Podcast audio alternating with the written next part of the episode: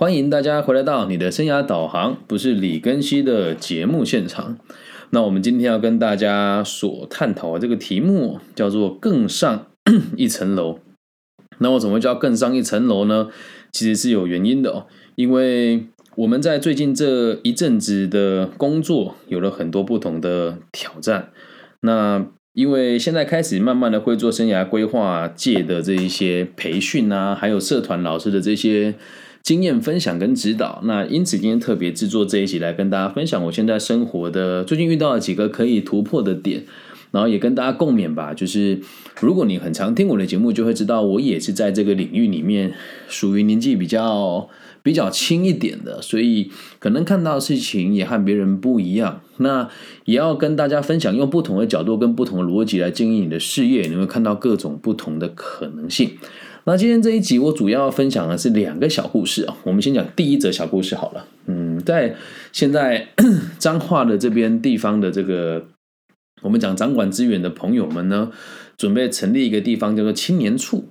那青年处的作用是什么呢？就是要让呃地方的这一些掌管资源的人可以真正的理解青少年的需求。那我本身也住在彰化县嘛，那在。这里现在有一个小小的处是要去成立，就是希望在各个不同的这个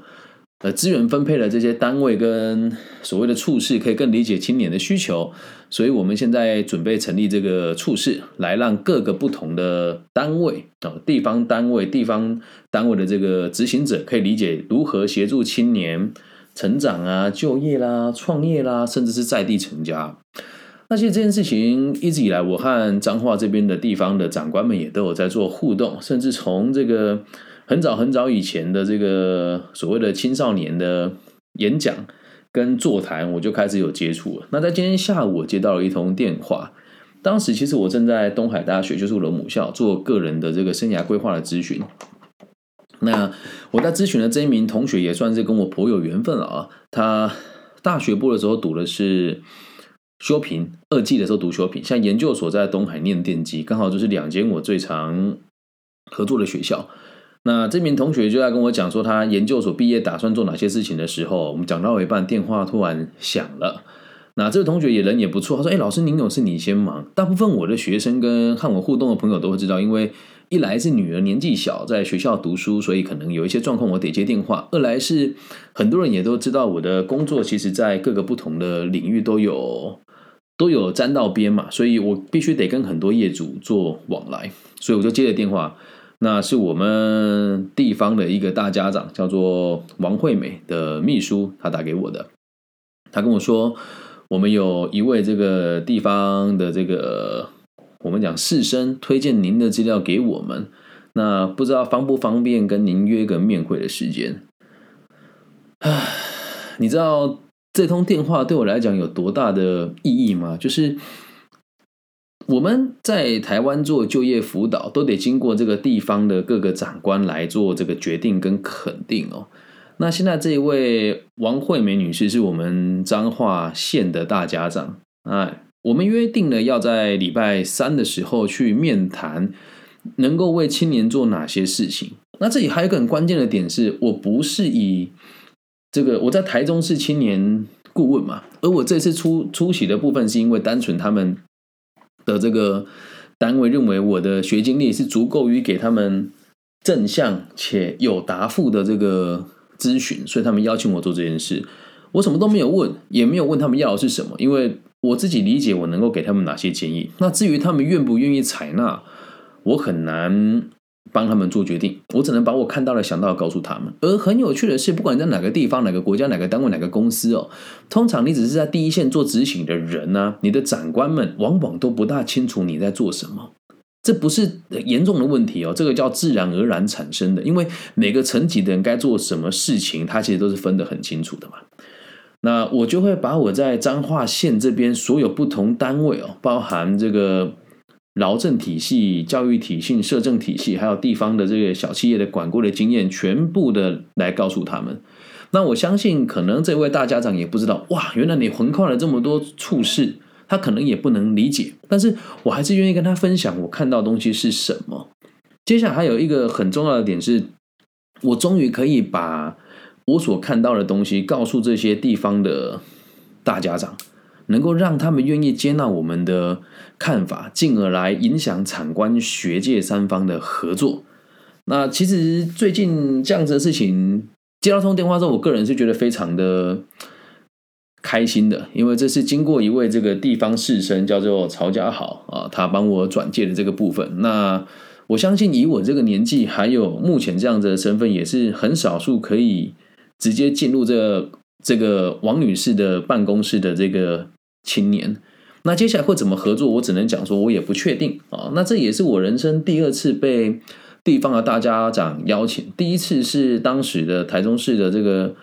杨琼英啊，就是我们的杨长官。那接下来这是第二次，是这个王惠美女士啊，王美惠女士啊，对。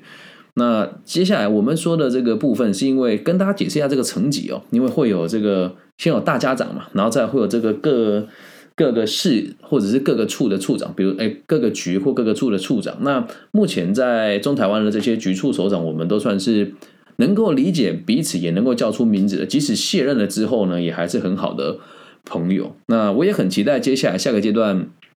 我可以为台湾跟中台湾的这些朋友们做一点什么不同的贡献跟改变。对我来讲，这是个更上一层楼的。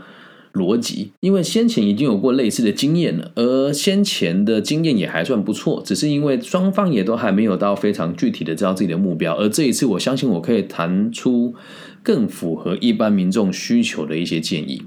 这是第一个小故事啊。那第二个小故事，我觉得很很感动哦，就是在好几年前有一个我们讲我们讲这个小 D 好了，一个女孩子叫小 D。小弟当时在一个咖啡厅上班，而这个咖啡店的老板呢，在寿险业这个当中高阶的主管。那小小弟的老板，我们简称这个大 D 好了，就讲个缩缩写的名称嘛，因为对方也不一定可以接受我把他的名字公开啊。那如果大家想就是想要知道是哪一个企业是哪一个人，等我跟他们沟通完之后愿意公开，我们再表表述他们真实的身份。然后今天我去东海大学的一个企业导师社。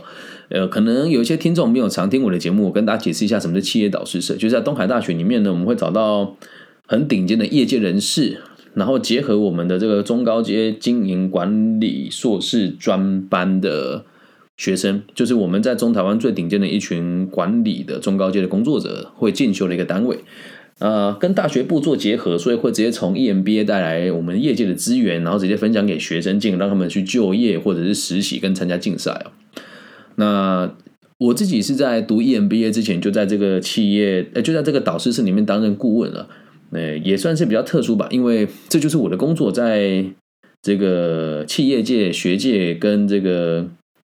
呃所谓的官方资源三三方面做桥接嘛。那今天我就看到一个学姐啊，我的学姐啊，就远远的看到我就一直盯着我看，然后我我有看到她在跟别人议论的时候，有指了我一下。那我我本来以为她可能认错了，因为我对她的这个面孔是非常非常非常陌生的。然后呢，在这个学呃我们这个典礼开始之后，会有陆陆续续各个不同的长官上台致辞嘛。那第一个上台就是从小照顾我到大，真的是亲如亲生母子的这个东海大学的就业辅导室的这个副主任，还有现在的就业辅导室的主任张家昌张副校长。哦，我们也都是很熟悉的老朋友了。那再来就是我们也有这个东海校友总会的这个大人物基正学长等等的，就是我们看得到，几乎在我们中台湾学界跟教育界，我我认为很多人都是成就非常高的前辈。然后后来是学生分享嘛，哦，这一点也我觉得也很欣慰，是在这个会议当中有四个学生上台分享他们在这个社团学到的东西，那其中就有两组学生有很直接的提到我的名字，哈，我就觉得哇，很受宠若惊啊，因为我。不知道我自己对这群学生的影响这么的大。原本我心里面已经很澎湃了。那今天坐在我左边这位同学哦，哎，因为我没有征求他的同意，所以不讲他的名字。他就是我这一次企业导师社所带的学生。那我一开始不知道他是我的学生，所以我跟他讲了很多我的想法啊，跟他闲聊。后来发现哇，我们一见如故，因为他跟我一样是有自己独特思考能力的人，然后在同才之间有时候会被别人当做是很现实，因为比较早熟嘛。那对于未来迷惘，可是又不知道该怎么做，然后想要在玩乐跟学习之间取得一个平衡，所以我们很快就有共识讨论了很多事情。但我当时都不知道他是我的学生，后来到时候离开之后，我才发现，哎，原来你就是那个人。对，那这个我觉得也让我很感动，也很开心。然后到这个会议结束的时候，哎，当时有另外一位这个祥伟学长，也是我们在中台湾做这个防疫的产业还蛮成功的一个企业家哦。那也有这个在生会学姐，在这个寿险业还有这个理财业都非常的有，非常已经都有我们讲说一亩田地的这一群前辈啊，那他们每个人就是今天都有带自己的学生嘛，所以互动也不多。那最后我要离开的时候，我去缴交这个社费，因为我们参加社团都是得做一些奉献的，那这是每个人都愿意的，因为能够参加这个社团，大部分人的生活还有这个物质的条件都不算太紧迫。啊！当我去缴钱的时候，这个刚刚对我看了两眼的学姐跟我说：“你是李根熙，我知道你是谁。”然后我就很讶异，说：“谁？”她说：“你是辅导过一个小一个女生叫小 D，你有印象吗？”我说：“哎，好像有点忘记，因为同样名字的人太多了。”然后后来跟我讲这个孩子的家庭状况，就想起来，哎，对他就是我之前在某个。县市单位的时候进行这个青少年辅导的一名学生，那他其实已经很成熟了，而且当时的状况是这样：他在这个大 D，就是我们讲的这个学姐大 D 的这个开的咖啡厅上班。那这个大 D 学姐开的咖啡厅，她并不是以这个为生，只是她做回馈社会的方式，然后并且让更多年轻人可以了解这个如何用一个小小的空间来引导更多人来了解寿险业跟财务金融理财的重要性。那当时他来找我的时候，小弟是因为那那时候有一些我们讲年轻人哦，看到机会的时候都会退缩。他当时也是觉得，哎，这个机会好像不是我要的。然后他把我放在这个地方，我都要做这个咖啡厅里面的打杂，我根本就学不到真正的理财的技术嘛。那那时候他跟我讲的时候，其实一开始哦，我我我说真的，因为我对这个学姐不认识，我今天才知道，原来这个人是我东海大学 EMBA 的学姐。那我们那时候跟他谈说，可能这个学姐还没有读 EMBA，我也不确定。反正就是现在我们是学姐跟学弟的关系哦。这很温馨的原因是因为他跟我讲说，他很感谢我把这个孩子留在他身边。我想了很久，我就我我那时候想，我留在他身边是什么？为什么让他这么认为？后来我才知道，这个小迪有把我跟他讲的话全部都告诉了大迪。那我必须得讲哦，这里会有一个小小的。地方很有可能有误会哦，就是一开始的时候，我是用非常质疑的角度来看大迪学姐这件事情，因为他说要让他学寿险的东西，可是一开始他真的让他在咖啡厅里面做一些他的这个手工艺跟这个店里面的工作。但你要知道一件事情哦，这个学姐因为也知道现在年轻人遇到业务类型的工作都会比较排斥，甚至是会直接就觉得哎这个东西不好，会很先入为主，所以学姐用这样子的方式引导年轻人来理解这个行业。所以当时如果我也就是说跟着这个学妹，就是她的指引一样说，哎，你看这个老板很糟糕啊，打着这个业务的名号叫你来这里打杂这样子。我不是用这种角度，我只有跟他说，我个人认为哦，要骗一个人，再加上这一个学姐大 D 的这个实力是很雄厚的，不要不不论是金钱还是专业能力啊，都是一等一的。他怎么可能会图你那一个小小在这边劳动的这件事情呢？所以我在引导他的过程是跟他讲说，有可能这是一个考验。再还有第二点，你可能你也没有准备好。再第三点，你也没有跟大 D 好好讨论过啊。就因为这几句话，他本来还在很犹豫，说要不要继续跟着他这个所谓的咖啡厅的老板一起成长跟发展。后来我就跟他制定了很明确的短中长的目标嘛，说你回去跟这个大 D 讨论啊，你什么时候要考照啊？那你考完证照之后什么时候要报聘啊？那报聘之后你有没有什么短中长具体的目标啊？你要学习的东西有哪一些啊？然后你可以先读哪些东西？比如说那时候我跟他讲说要把初等会计学读清楚，然后要有基础的谈判能力，然后要能够理解这个社会的阶级，还有你接下来所推广的客户有哪一些，以及这个老板能够给你的愿景有多远。然后后来，这个女孩子在寿险业一待就是三四年，现在非常稳定，也非常优秀。只是我们很久没有联系了，因为我的个性是这个样子。我的个案或是我的学生，一旦你的状况稳定了，你随时找我，我是乐意的。但我平常不大会去打扰别人，我也不会说这个是我的功劳还是什么了。那有时候我也会觉得。有一点失落吧，就像今天上台的四组学生，有两组提到我的名字。其实我这边有个小小的期许是，其实这四组的同学，啊，有三组提到我名字啊，就这四组的同学，每一个都有经过我的辅导跟建议。可是有一组没有提，我就心里面有点失落感。但其实他也不是故意不提，只是刚好时间不够，他没有提到，我也都能够理解哦。那这群孩子，我其实都还是会抓在身边，然后跟他们讨论，然后跟他们分享我看到的这一切。那最后我我会说很感动的原因，是因为我没有想过，在企业界的人会给予我这么明确且直接的鼓励。很感动哎，你你看到一个不认识的人在这个社会上有头有脸、举足轻重，在某个领域是翘楚，跟你说很感谢你帮我把某个人留在我身边。虽然你不认识我，但我知道你很久了啊！你知道那种感觉有多棒吗？所以，我我记得我在前两集有提到，说我可能接下来会想要把比例稍微调整一下，然后花更多时间来准备我未来想要去尝试的这个律师的考试。但我今天想了想，看一看，我觉得两件事情其实是不冲突的，两件事情其实是不冲突的，然后也让我现在在看待世界的角度会更宽阔一些。呃，以前会觉得说，好像其他人都没有在为年轻人着想，好像很多人做生涯规划都只是为了聊聊天，跟别人这个炫炫耀啊。现在的想法会改变，像今天我们有学长姐跟我讲，他们在旁边闲聊嘛，然后就说。啊！你要我参加这个社团，我又不会带小朋友。然后另外一个就小朋友什么好带，我们就陪他聊聊天就好啊。这样换做我以前的个性，我会觉得说什么叫聊聊天？你要给他启发，你要陪他成长。但今天我的想法是用这样子的角度，让更多人愿意看重对青年的互动。并且从中做这个世代当中的这个桥接的桥梁，可以让年轻的孩子更早的接触到职场，哪怕这些人一开始的角度是畏惧的、是害怕的，还还有这些业界的长官会觉得这些好像没有能力去辅导孩子，用这种陪伴跟比较娱乐的方式，让大家能够放下原本的那个世代当中的芥蒂来做接触，我真的觉得这是一件非常令人感动的事情。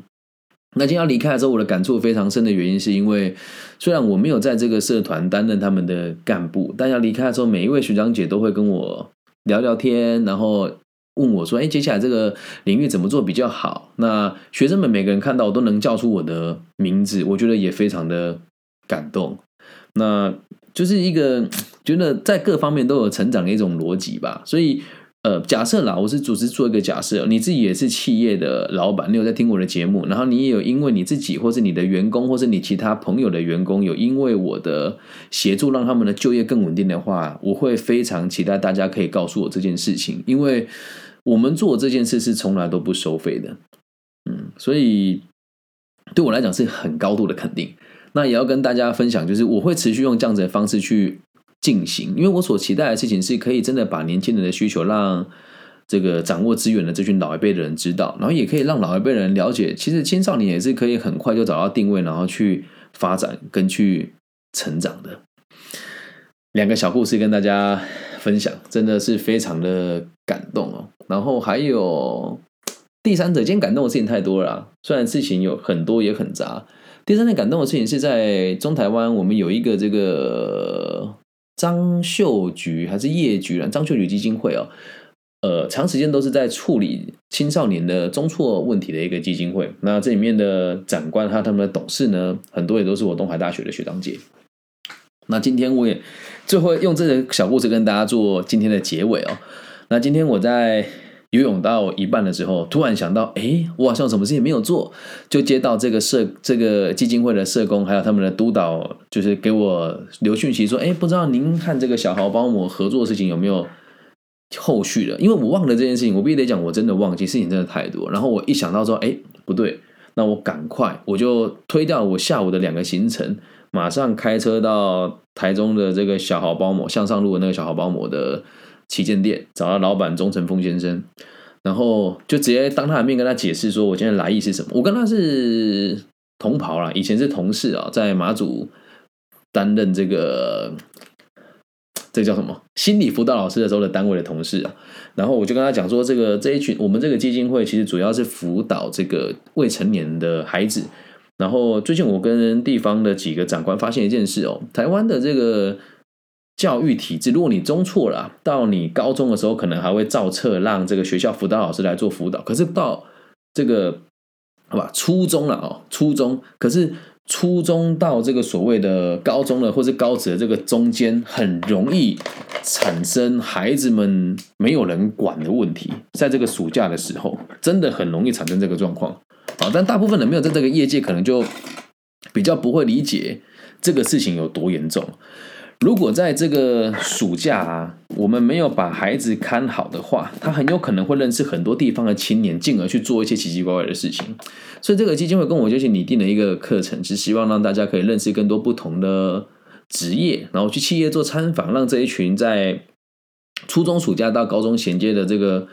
这个孩子们可以有地方可以去学习。那我们就当下花了大概十五到二十分钟嘛，因为我时间非常赶，但我没有让。